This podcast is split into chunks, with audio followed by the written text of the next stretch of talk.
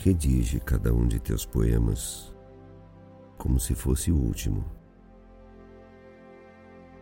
Em teu século saturado de estrôncio a voar em velocidade supersônica, carregado de terrorismo,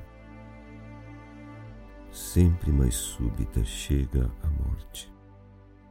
Envia cada uma de tuas palavras como a derradeira carta de um fuzilado, um apelo gravado no muro do cárcere.